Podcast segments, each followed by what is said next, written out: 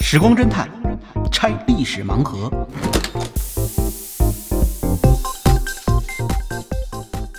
拆历史盲盒，找萨苏。赵老师，您看最近这个新闻，不知道您注意到没注意到啊？各地都发生了这个猛狗袭击人的这个现象。哎呀，啊，最近对，当然这个呢，确实是让我们觉得是很心痛的一件事。但是是呢当年在抗日战争时期，也发生过中国狗到处袭击日本兵的事儿啊。中华田园犬嘛，啊不，嗯我是当时查日方档案的时候偶然发现，日军第二十七师团的部队，嗯，在华北地区驻防，嗯然后连续出现大量的狂犬病的患者，啊而且当时已经到什么程度呢？就是在中国他们储存的狂犬病的这个疫苗已经不够了，要从日本本土运过来，然后呢对这些日本士兵进行注射，哪甚儿至有来很的这么人多狗啊啊？，对，而且是都是疯狗啊！那日嗯本兵没事儿老去招惹疯狗干什么？这我当时看了以后觉得非常吃惊。是，那当然，我们现在看到好像最近报道的这个基本都还是狗咬人，是吧？而且这个这个这个咬人的事儿，呃，应该说是很不像话，对，都是出主人大型犬。对，根本就不拴，嗯造成这种情况。没错儿，呃，咱们今天咱们节目呢是呃就是时光侦探，咱们会追溯一下历史。您知道嗯对在唐朝，嗯，您要是不把狗拴好了，然后造成会被这样的判情什况，你怎么判呢？您知道吗？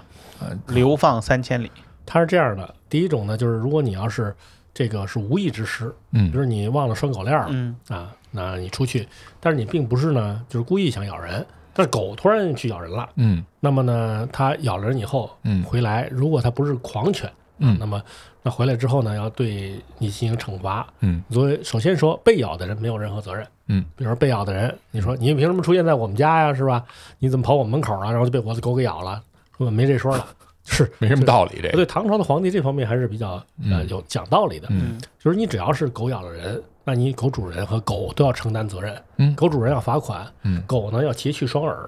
啊，无耳狗，啊，对，你要看那狗耳朵给切掉了，就说明它是咬过人的，啊，这是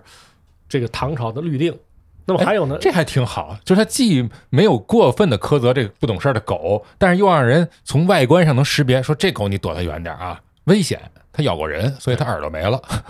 是嗯然但是后狗不就靠耳朵，干嘛？就是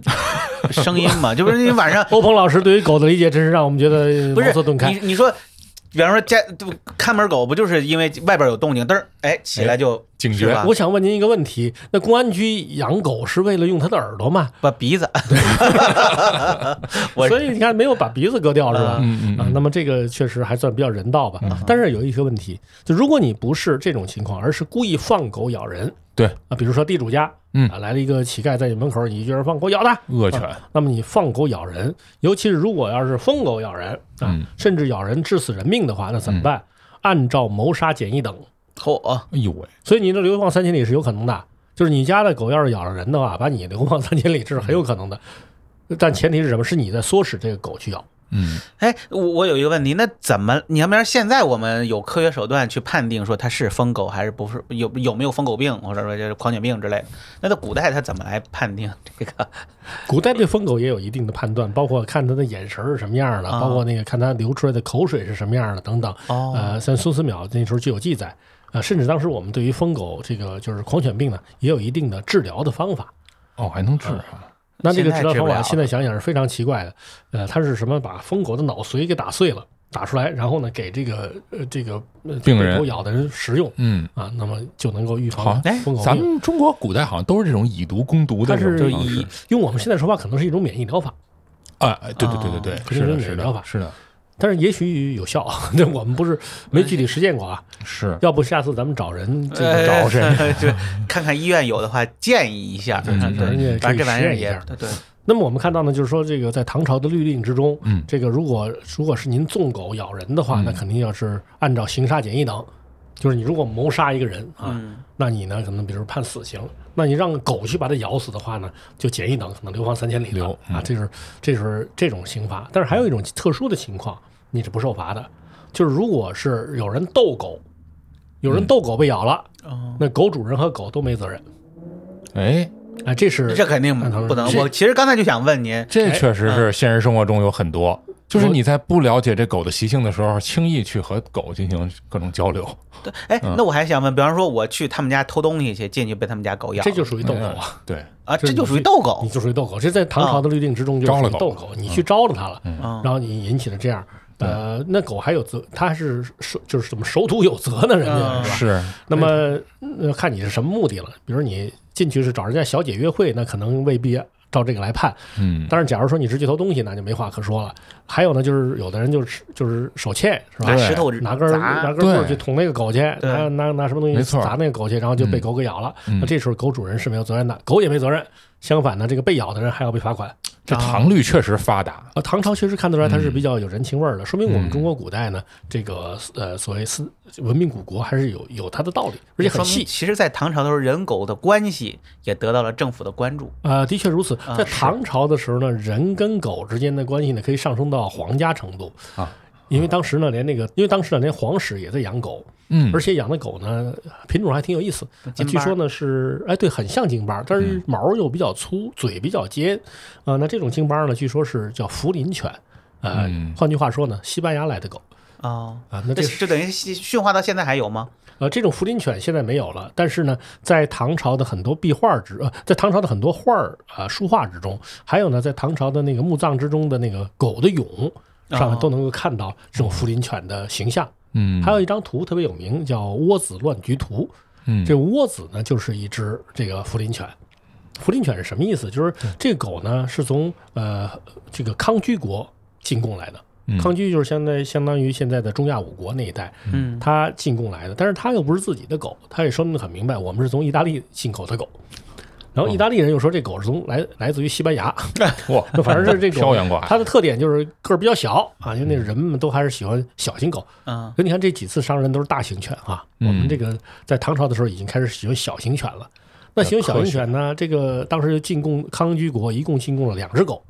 就是两只这个福林犬。嗯这两只福林犬，一只胖的，一只瘦的，啊，就是这两个犬都是属于比较聪明的。嗯结果唐玄宗看了以后非常高兴，唐因为唐玄宗和杨贵妃正好一个胖一个瘦，啊于是呢，这是这不是讲故事啊，这是历史。啊，这拿脑唐玄宗就领领养了这两只狗，嗯，这两只狗谁养谁呢？他养肥的，他养那个那个那胖狗，嗯那胖狗给他起了名叫梨，然后呢让杨呃杨贵妃呢养那个瘦的狗，那狗起名叫窝子。嗯，哦这个窝子乱菊图就是杨贵妃这个狗干的好事儿。哦，我谁指就是这狗，哎，这个窝窝子乱菊图呢本来是一张画儿，嗯这个事情呢是因为唐玄宗当时在跟人下棋，嗯跟一个这个亲王在下棋。这个亲王啊比较年轻气盛，他不懂得这个规矩，嗯所以呢在棋盘上让唐玄宗处处危险。嗯这唐玄宗就很头疼，这作为皇帝又不能认输啊，是吧？尤其是认输给自己弟弟，嗯这嗯，弟弟就是亲王，他将来有可能会夺王位的，是吧？你这个事儿不能随便认输，所以他左支右拙。但是那小孩儿吧，还偏偏不知进退，就不知道自己应该怎么办，还是一步一步一步的逼他。嗯，这个危这个危难之际，这时候杨贵妃出来了，嗯杨贵妃拿呢那就来狗啊看给他扔，手里还抱着一只窝子，握着一只 狗。突然这狗就蹦起来了，然后直接蹦到了棋盘上，把棋盘全踩乱了。啊，全踩乱了以后，于是唐玄宗大笑啊，推平而起，这事儿就算过去了。嗯你看这狗是多么的聪明啊！是蹦的真是时候，对嗯啊，对，但问题是狗聪明吗？嗯，杨贵妃在后边，嗯不定杨贵妃的那狗什么地方掐了一 把就过去了。当然，这个故事其实背后呢，我我对这个故事还是有另外一种感受的，嗯因为在当时讲述这个故事的人叫贺怀志，他是当时唐朝的琵琶圣手，也嗯是一名代诏，他当时正在给唐玄宗他们在旁边伴奏。就是嗯，大家在下棋，他在旁边，呵，这皇上也够苛奢侈的啊，旁边还有还有人拿琵琶给伴宫奏，廷乐师，那么这时候呢，就由于他杨贵妃的狗把局给踩乱了，这些贵人们就在那儿哄笑，嗯哄笑之中，杨贵妃的头巾掉下来了，嗯，就落在了贺怀志的头上，哟，把他头给盖住了。盖住以后呢，这时候呃，他就不敢动。不敢动，这些贵人们就就就更笑所了以我嗓子就就就没没注意到这个事哦儿，就走了。这时候他就把这头巾拿了下来，闻到头巾上面这个味道特别的香，哎呀，啊，他就把这个头巾呢偷偷的藏在了一个铁盒子里存着，嗯一直到十年之后，啊，他再去见唐玄宗，那这个时候实际上已经发生了非常巨大的变化。哦，这时候唐玄宗已经变成了太上皇，哦，杨贵妃已经过死了，了，嗯哎呦，窝子和梨这两只狗也不见了，嗯那么整个大唐也从盛世走向了衰败。这时候是贺人怀非是呀，再去见呃这个再去见唐玄宗。唐玄宗这时候就是他就把这个铁盒带去了，把铁盒一打开，就闻到这个头巾上还带着那个香味儿，鱼香我靠，，十年了还有，十年了还带这个香味儿。嗯，这时候唐玄宗一闻这个香味儿，就说了一句话，说是“此瑞龙脑香也”。哦然后，然后，呃，说完这句话就泪如雨下。他为什么会这样？因为龙脑呢是一种是一种特殊的呃香料，这种香料是在今天云南的望天树下面会长。嗯，那么只有望天树受到大风的时候，它会摇晃，摇晃的时候的根部受伤啊，那么会伸出伸生出枝叶来，来保护根部。这个枝叶会形成一个一个的球儿，这就是所谓的龙脑，姚瑞龙脑。嗯，那这个荣岛呢，当时南方有小国曾经向唐朝进贡，嗯，一共进贡了二十队。这二十队呢，进贡到唐玄宗这里来。这个瑞龙脑香有个什么特点？它的香味非常浓烈，但是不见得每个人都适合。而杨贵妃呢，她体胖，啊，她可能有一点体味儿，所以呢，呃，唐玄宗认为她是用着合适，就把其中十对儿都给了杨贵妃。所以基本唐朝宫廷的这个龙脑是杨贵妃在用。那么这时候他一闻到这个瑞龙脑香，肯定就想到了就是嗯杨贵对妃。啊，那么这个窝子乱局的故事虽然是跟狗有关系的，但是实际上呢，讲述的是一个唐朝的历史。哎呦，没想到牵出这么一段伤心往事我，为什么要讲这个事情呢？嗯就是因为呃，这个几次猎恶犬伤人事件之后，就有人提到呢，说就不要养狗了，啊，说这个就不应该养狗，嗯，这个干脆就禁狗就算了。对其实并非如此。可以看到呢，就是人类和狗之间的关系其实非常密切，而且有的时候它会参与到人类的生活之中，并嗯且给人类带来很多乐趣。对，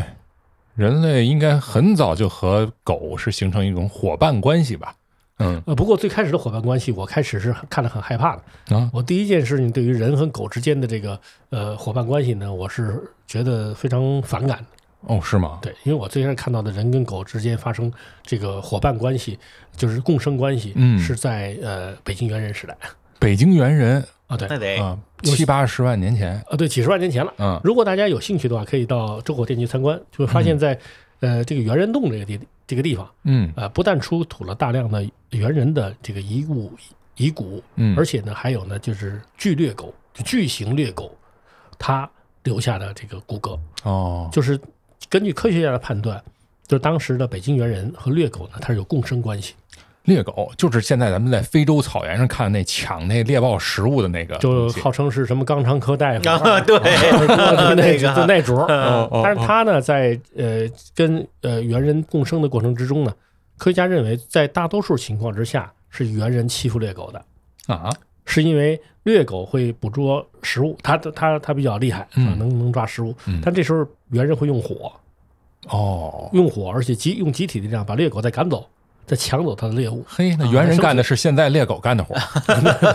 但是也有另外一个问题，啊就是嗯在这种共生关系之中呢，很残酷。嗯，就猿人很多呢，也是会丧生在猎狗的这个攻击之下。哦，因为发现了就是北京猿人的头骨基本都没有脸，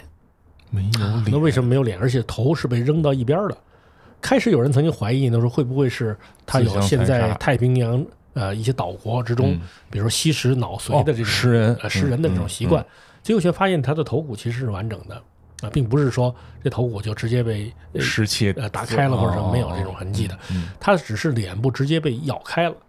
那这哎个呦咬掉的这个部分呢，经过鉴定，很有可能就是被猎狗所咬的。嗯，所以就是它，呃北京猿人和猎狗之间呢，既有这种共生关系啊，它我们根据利用它抢它的食物，但同时一方面它也会食用呃北京猿人，那这确实这所最以双早方的共生关系不太美丽啊是，这种关系不美丽。然后不美丽之后呢，后来我就专门把这事儿啊还跟当地的这个专家讲了一下，嗯，然后人家就用非常异样的眼光看着我，然后告诉我说猎狗是猫科动物。啊，嗨，不 是狗，不是狗的狗那，不是狗，它长得像狗，但它不是狗，它是猫科。啊，我说那我弄错了， 这人跟狗应该还不是这样的一种关系。像您说这个猫和狗，比方说到现在为止啊，但是不知道这个科不科学，就说喜欢和养狗的人和喜欢养猫的是一两类人。有可能，说这个喜欢养狗的人呢是缺爱，嗯，喜欢养猫的人呢是叫什么爱心泛滥。哦，您是这么判断的？哦对，但是为什么你这一说您肯定知道哈，那喜就是欢 因为猎狗的是，因为狗，比方说它天天围着你嘛，对吧？你一回来就又扑腾又什么的，然后那就可能需要它的陪伴嘛。那猫呢是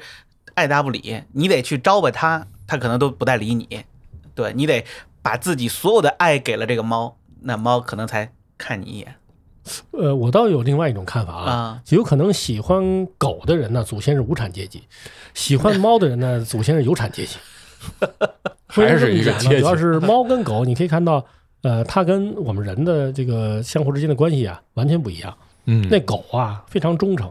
就比如说，有人进了你们家，它比你还着急嗯啊，甚至你家你你朋友进来，比如说您把能猫请来了，它都不干啊。嗯他可能跟能能猫得拼起来，是啊他觉得就是伤害了你的嗯财产啊。那么有很多时候，这狗呢，为了捍卫主人啊，捍卫这个家，会牺牲生命啊。是这个人们都认为狗是很忠诚的动物，嗯很了不起。猫就不是这么回事了，猫非常傲娇，属于养不驯的是吧？你对它嗯怎么养，它都好像跟你爱答不理隔着一层儿，对啊，对就是猫主子那种感觉。 是是那其实你的感觉是完全正确的，嗯这主要是因为它们进入人类的生活的方式不太一样。嗯那为什么不太一样呢？就是我们注意到的，狗实际上呢，它之所以会忠诚，它并不是忠诚于你，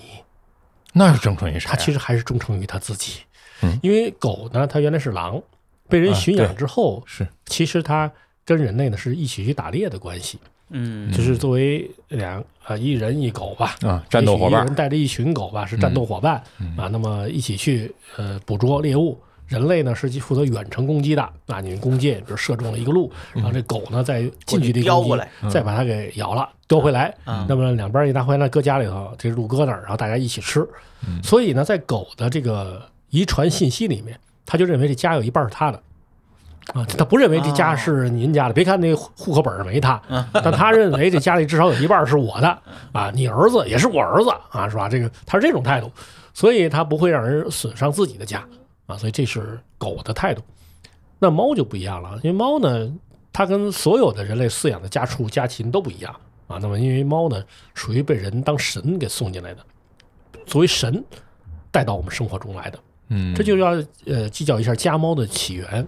呃，中国古代也有人养猫，养着养着给养绝了。就中国古代呢，我们后来发现，在原始社会，啊嗯我们也发现，在墓葬里头有猫的遗骨，就是人养的猫。然后发现这猫呢，跟我们现在的猫完全不一样，那是山猫啊，啊，哎呦，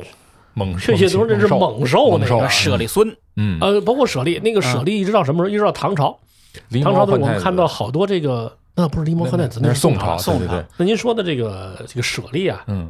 这个我们在唐朝的时候见到有那个唐三彩的那个呃出土文物，那里头有一些侍女，很乖巧、很可爱的女孩儿，然后旁边呢抱着一个盘着一舍利，舍利，对，他就是把这玩意儿当做自己的宠物了。但是您要知道，舍利那个玩意儿，这个现在是禁止饲养的，啊是因为它会伤人的，它可它都会把人咬死的。嗯所以你想唐朝得猛到什么程度？一个小女孩儿没事儿都养着一个凶猛的猫科动物作为自己的宠物，对，这个实际上我们看到呢，就是它真正这个舍利养它呢，不单是小孩作为宠物，嗯实际上当时我们也把它作为呃就捕猎的啊嗯捕猎的助手，就是让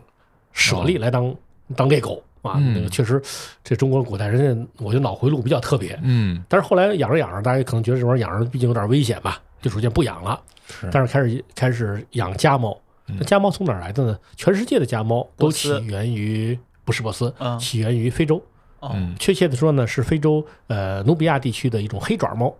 埃及，所以它是埃及更往上，就是苏丹那一带，嗯苏丹那一带的黑爪猫，它们实际上是一种生活的生活在荒漠里的动物。所以你哦到现在对对对你看，猫是非常不喜欢洗澡的，嗯，然后猫呢也非常不喜欢盐，埃及往地底下钻，因为这都是猫平时在祖先呃就猫的祖先的生活中不接触的东西，嗯啊所以对这些东西非常厌恶。是但是呢，在法老时代，就是古埃及的时候，当时呢埃及人征服了努比亚，嗯那么抓到这么多努比亚的这个人怎么办呢？呃，当时法老就说了一句话：“给我修金字塔去吧。”于是呢，就把努比亚人举族迁往埃及去新去修金字塔。嗯而就在他们迁徙的路上，你知道人呐，这一路走都会留下很多垃圾的，嗯就后边会跟了一些捡垃圾的动物，哦其中跟的最久的就是猫。哦这么着和人就猫跟着这个努比亚人啊，到一路走着就到了埃及。嗯在这个过程之中呢，当然也有可能，因为这猫嘛，有的看着还蛮漂蛮漂亮的，嗯也不排除有的努比亚小孩儿可能就养了一只猫，这也有可能。嗯但真正它被大批驯养是到了埃及以后，因为到了埃及以后呢，埃及人突然发现来了一群神，啊，这埃及人这是什么情况呢？刚才我说嘛，养猫的可能是养狗的可能是无产阶级，因为无产阶级才会出去打猎啊，去那个去去劳动啊，嗯 劳动是吧嗯那这时候狗会陪本着你一命起劳动啊，嗯最后成了你们家的一半主人。嗯，猫就不一样了，猫是什么情况呢？到了埃及，埃及有很多大地主，就有产者，就埃及人是最早开始种粮食的民族之一。嗯，而且呢，他种了粮食以后，他就有谷仓了，就有剩余了。那别的民族呢，还去打猎，还去渔猎的时候呢，嗯他已经开始呃积蓄自己的粮食了。啊，但是有个问题，只要你呃开始存粮食，就会有老鼠。对，那么埃及人跟老鼠的斗争就一直持续着不断。直到猫来了，但突然猫来了，而嗯且猫呢见到老鼠就抓，是，那么埃及人大喜呀、说嗯这是上天派来的神啊，拯救我们的粮食。实际上，猫嗯不是这个原因去抓老鼠的，嗯主要是猫体内缺乏牛磺酸。嗯，但是老鼠富含牛磺酸，哦，所以它要吃这个老鼠以后呢，它会感到快感，就像欧鹏老师喝了咖啡一个红感牛觉啊，喝喝您喝红牛的感觉差不多，差不多。嗯哦，这所以样啊，所以猫是为了快感去捕捉老鼠的。哦去吃老鼠的。那这样一来的话呢，就形成了一种很奇怪的情况，有时候它抓抓老鼠都不见得 吃是先玩儿，啊，对对对对，先给它玩儿死了，嗯嗯给给你咬死了，嗯就搁到那儿了。对啊因为它已经满足了自己了。嗯那这时候这个埃及人就高兴坏了，说这是来的神拯救我们呢。嗯，于是就把猫作为神供养起来。是，那怎么供养呢？嗯，就是养了很多的猫做成木乃伊。对，所以埃及金字塔里边很多有猫猫，对，嗯曾经出现过，就是出土过上万头猫的木乃伊，哟上以至于万英国人把这这个猫的木乃伊拿去呢，最后都碾成骨粉去肥田。啊， 英国人也真行啊，这 个真是真是过日子人，啊你真是过日子，你 说的太对了。呃但是不管怎么说，猫就是这样进入了人类的生嗯活，家猫。然后他们呢又开始就是从埃及进入了两河流域，嗯从两河流域呢又开始进入我国的西域，最后到达我国，嚯还不是说最后不到达远万我国里。对哎，到达我国以后也受到了很多人的喜爱哈。嗯然后我们因为这个猫可有一些地方也不喜欢它，比如说到嗯了欧洲以后，基督教国家会把猫当成魔鬼嗯啊，说是猫就是女巫啊，可以变成猫，对，尤其黑猫猫嗯跟，啊女巫之间是可以互换的。那么怎么来鉴定呢？就是把猫扔到水里，如果它淹不死的话，就说明它是猫；如果它淹死的话，就是女巫。那应该淹不死吧？好像基本都淹死 了。 啊，就淹猫会游在泳中，世纪的时候被淹死了无数的猫，嗯哦它谁知道它淹多久呢？是吧？嗯而欧洲的时候有一个鉴定魔女，就是叫魔魔魔女女之手嗯啊嗯，就是狩猎的手啊，狩狩猎魔女的这样的一个过程，嗯女巫啊，嗯，然后就是把这个猫就大量的扔到水里给淹死，这猫多冤呐！是啊，所以后来猫很多就跑到背着小包袱就上中国来避难来了。到了中国以后呢，在咱们这儿得到了很好的这种这个抚育啊嗯，而且我们后来还把它出口了，出口到哪儿呢？出口到日本。对，那么哎，你看我就因觉为得猫日不本会的游猫泳来自于咱们中国啊，对的确是如此。不会游我泳要啊我要问一下欧鹏老师了，那我们当时向日本出口猫的时候，这一只猫能卖多少钱呢？ 嗯嗯、哪你看哪个朝代了？嗯，就是从唐朝到宋朝这个阶段，唐朝我们开始把宋朝猫，特别是唐朝嗯开始有猫进入从中国进入到日本，比如小野妹子是吧？嗯这个妹小野妹子子大胡子妹子是吧？对对呃， 那个扛着一只猫回去了，潜水那史，这只猫它能值多少钱呢？嗯那时候挺贵的啊，咱们上次聊的是酒嗯，对啊、都能换一太守，啊对，这猫应该没有那么贵吧？换个换个县令在日本的历史上有记载， 嗯一只猫值五匹马。啊，啊，所以如果你要是带一群猫去的话呢，估计你们家这马哎呀啊就，可以马场就开马场了，啊、真是。，嗯所以猫呢，实际上确实很可爱，也受到大家的欢迎。嗯但是呢，由于人类跟它的关系最初是没有把它当做牲畜，比如说马或驴子这样来饲养让它干活的，它不属于六畜啊，对，而是把它当神来供奉的。嗯所以猫跟人类之间的关系总是高冷。嗯这应该呢跟他们的这个呃，就是最初跟人接触的方式不同有关。嗯，就可以看到狗之狗跟人之间这个特殊的关系。但是还有一个特殊的关系，这是一般人想不到的。嗯呃，就是在其呃前些年，在陕西的咸阳啊，出土了一锅肉汤。狗肉汤，不幸的是，正好是狗肉汤。嗯哎呦，这是因为在咸阳火车站进行整修的时候呢，嗯他们发掘了呃一个周代的墓葬。就在墓葬里发现了一个瓶，一个鼎，嗯这种东西其实，在墓葬之中啊，那个时代墓葬中倒也不少。但是有趣的是呢，这个鼎和瓶居然都密封的非常好，而中国古人的这东西的确质量做的做的也非常好。这瓶子里头啊，晃荡晃荡啊，里头还有还水，有东西，嗯就把瓶给打开了。打开了呢，就判断这里头呢是当年装的是酒嗯啊，装的是酒。但是有个问题，这酒呢已经没一点酒味儿了，啊，因为它这么多年的酒精早就挥发了，嗯所以我们只能判断它可能是什么酒，麦子做的酒啊，然后这个酒，这个这个当时可能会很好喝等等，但是它也不是世界最早的酒，啊世界最早的酒可能是腓尼基人在水下的船里面打捞上来的，那个有酒有酒有葫芦，有那酒呃有酒坛子啊，里头确实有酒。那么旁边还有一个鼎，这鼎是有盖儿的，把这盖儿一掀开，当时大家都觉得古人这口味真是太重了，里头是一锅浓绿色的肉汤。哎呦，浓绿色臭嘛不成，那没味儿了，那 么多年已经一点味儿都没有了。啊那很奇怪，怎么会是浓绿色的？很简单，因为那是青铜的鼎，哦，嗯于是哦嗨铜离子都进入到这个汤里边去了。但是汤确实没受到污染，嗯于是科学家们就非常好奇，中国古人到底吃的什么肉呢？嗯于是就把这一锅汤就给呃整理出来，看看里面到底有什么。哎，发现里面有骨头，嗯然后就把这骨头拿出来一块儿一块的拼，最后呢拼成了半只未成年的狗。这才知道哦，原来中国古代祭祀祖先的时候，最好的东西就是狗啊，就是吧？这是半不套送去狗了肉，嗯而且呢，也有这样的说法，就是呃，刘邦手下的大将呃樊哙，当初就是个屠狗的，嗯对对对，仗义每出屠狗辈。嗯是是是是，看来呢，在中国古代呢，把狗当做一种肉食，其实是一种正常现象。啊、那时候的人，你要跟他说，啊，要保护狗这种动物不能够随便杀，呃他可能还觉得好奇怪，这不是嗯我们平时的这个食物吗？是吧？对，对哎。哎，那您一这么一说，你像我觉得像，因为狗在十二生肖里边，哎，对，所以其实狗和嗯，足以就是说明它和咱们人的关系，人的关系。嗯那这十二生肖是什么时候有的呢？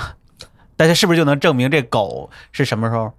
呃，狗肯定要比十二生肖要早要得早多，嗯因为十二生肖呢是人类有了文字历史之后才出现的，嗯而狗呢在一万多年以前的墓葬之中就已经开始出现了，就是跟人合葬的这种情况，嗯啊也就是说明呢它在很早的时候就跟人类呢已经有了这种共生的关系啊，就是那时候开始有了家犬的概念。是啊那么狗跟狼，因为狗是出自于狼的，那么狗跟狼的最大区别在哪儿呢？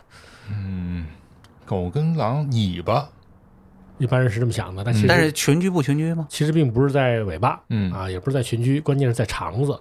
就是狗的肠道肠子要比狼的肠子长很多，哦对哦，狗应该算是一个杂食动物，对，不是肉杂食食动物物，，而对呃狼呢是肉食的，对它两者不同。但是其实狗呢是保留了狼的那种就是家族群居概念，嗯，所以它呢相对来说它就呃有人就说狗特别善良，嗯善良到什么程度呢？以至于诞生了一个词儿叫“狗娘养的”，嗯，对， 怎么感觉这是骂人 的？这个 如就果是嘛啊，，对对，如果到了如果到了北京动物园，你就明白这一点都不是嗯呃骂人的话。嗯比如有人就会指着熊猫说这是狗娘养的，啊哦，哦然后一指那猩猩也说这也是狗娘养的，就狗 养了，是因为呃哺狗呢育了嗯有一个特点，因为它是那种群居的这种呃基因，所以呢它呢对于周边其他的动物啊，它没有那么多的防范。嗯，于是呢，这个当有一些小动物出生之后，幼崽一儿时这，个母体没有足够的乳汁儿的时候怎么办？就去找狗。嗯找狗呢，而且狗不但是会乖乖的让它吃，嗯而且呢，狗奶还营养特别丰富，啊，而且呢，还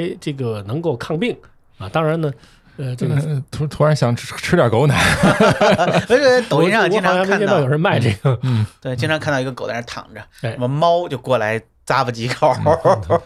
这个这么说吧，这公个用的，我反正现在呢，听说有吃牛奶的，有吃羊奶的什么的哈，还有吃马奶的，嗯还真没吃听说有吃猫奶的，嗯，但是我听说过有吃熊奶的。哎呦啊，，对，这个倒这这不是什么别的事情，就是有一次咱们这个呃这个科学考察团，当时呢就打了一个熊，不是打死，是当时呢就是给它打了一针麻醉剂，嗯然后对它进行测量，包括呢它的这个身高啊、体重啊什么的，看一看它在我国的森林里面适应不适应啊。嗯，就突然发现这个熊呢是一个就是刚刚生过小熊的母熊，而且呢很明显是有奶的，嗯于是有科学家就好奇，说尝一尝吧， 于是就呃弄了一点熊奶出来，嗯，然后呢就真的尝了一尝。那么您猜猜吃尝这熊奶是什么味儿呢？因为他后来有一个文章专门来形容这件事儿，嗯，嗯 熊这他说熊奶啊，第一是特别的油腻，哎呀，第二呢带有强烈的榛子的味道。哦哎，呦，它所以是这看起来熊还吃味儿榛子不错呢啊，嗯，熊吃榛子那也不见得啊，这个。咱们就是给猪吃，一直吃榛子，估计也吃不出 这个榛子味儿的猪，这这这估计也不太容 哎易啊呦，。这这，那这个呢，就是可以看到，呃，就是实际上呢，狗呢确实能跟人相处呢，它是有一定基础的啊，它是对呃跟人还是可以呃可以在同一个屋檐下生存的。是，但但是倒是人呢，经常去折腾狗啊，，对，嗯包括吃狗啊，呃，不只是吃狗啦，而且那个刚才不是咱们一开始节目开头就讲到嘛，嗯，这日本人曾经这个弄出很多疯狗病来，就是这个、啊日本对，那疯狗病怎么来的？日你日本侵略者当时侵略中国的时候呢，就嗯二十七师团曾经出现了大量的这个嗯狂犬病狂患犬病患对者被对中国的狗给咬了。最后经过我调查这个事儿呢，才发现，呃，这个事情呢是跟日军的一个大佐有关。嗯啊，日本有一个呃大佐，这个人叫宫崎武之，宫是崎家的日军原来的呃支那驻屯军第二联队的连队长。嗯，那么这个连队长他当时就是在第二十七师团，因为这个第二十七师团是从日军的所谓的支那驻屯军改改编的。嗯那改编之后呢，这个宫崎武之就上任去了，上任以后给了他一个任务，让嗯他负责啊金浦线北段，金浦线就是现在北京到上海天津嗯啊，北京到上海的京沪高铁。啊嗯，那那时候没高铁，那时候就是铁路。嗯，这段铁路线的北段儿都由他这个连队负责治安。但是他没想到呢，就这一带正好也是八路军活动对非常积极的地方，对，所以经常有我们的八路军呢切断金浦线。是，这下宫崎武之呢就屡屡遭到训斥，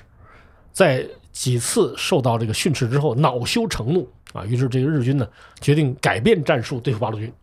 他怎么对付八路军呢？决定给八路军摆一个万狗大阵。我这可不是讲故事啊，我这讲的是真实的历史。万口大对，就是日军的战史中确实有记载，说这个宫崎武之不但摆了一个万狗大阵，而且还有理论的这个依据。嗯他提出的报告之中讲到，呃，在日本有一句谚语叫“一犬吠而万犬从一犬哦吠而哦”，就是说一只狗开始叫，就周围很多狗都开始跟着叫。对，这嗯倒个其是实我们也知道，包括在根据地有一个打狗运动嗯啊，就是当时就不允许搁这儿养狗，要把嗯狗给打掉，就是因为我们的部队夜间行动的时候，对有一个狗狗叫所有狗都开始叫连着周围的狗都叫暴。露了，就对暴露了我们的目标，嗯所以要求人民配合我们把狗给杀掉了。嗯但是这个呢是当时作战的需要。那日军反其道而行之，宫崎武之大佐呢后来成了少将了。这位日本的将军呢就想了这么一招，说干脆啊，这进不见北段，因为我这个日本兵人数太少啊，防不住八路军呢，我就干脆弄很多狗来，嗯啊，隔不远就放一窝狗，隔不远放一放放几条狗当哨兵，当哨兵。哎呦，因为他原来最初呢是想用中国的这个伪军，结果发现这些伪军很多人都是身在曹营心在汉，嗯，那个八路军过路啊什么的根本就不管，日本兵来了以后他就胡说八道，嗯这样的话呢， 这动不动老欺骗皇军，这个日本兵解决的这个东西解决不了问题啊。于是呢，宫崎才想出来这种用狗来呃守卫铁道线儿的这种战术，这个理论上是对的，是，但是呢，他马上就碰到了巨大的问题，嗯，因为在当地没有这么多狗。对啊，他呢就强令当地的伪政权向他提供啊狗，就是你们给你们的任务就是你们来提供狗。这什么要求啊这都是，结果这个伪政权呢就想办法给他弄狗来吧，那哪上哪儿找去是吧？村儿里就这么几条狗，上外边抓野狗吧。嗯千万别忘了，这野狗里的疯狗是很多的。啊，交给日本兵以后，日本兵一养，这狗上来就是一口，好，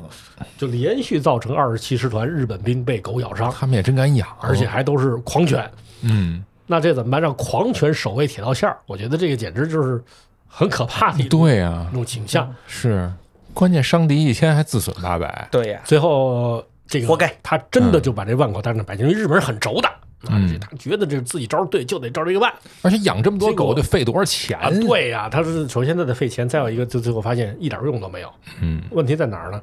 因为这个警犬和军犬，它的确可以做到，就是发现有什么警报的时候，它就上去迎战之类的事情，或者或者至少它会叫。但是家养的狗以及野狗呢，性格各有不同。有的狗就是无论怎么折腾它都不带叫，有的狗呢就是没事儿就狂叫，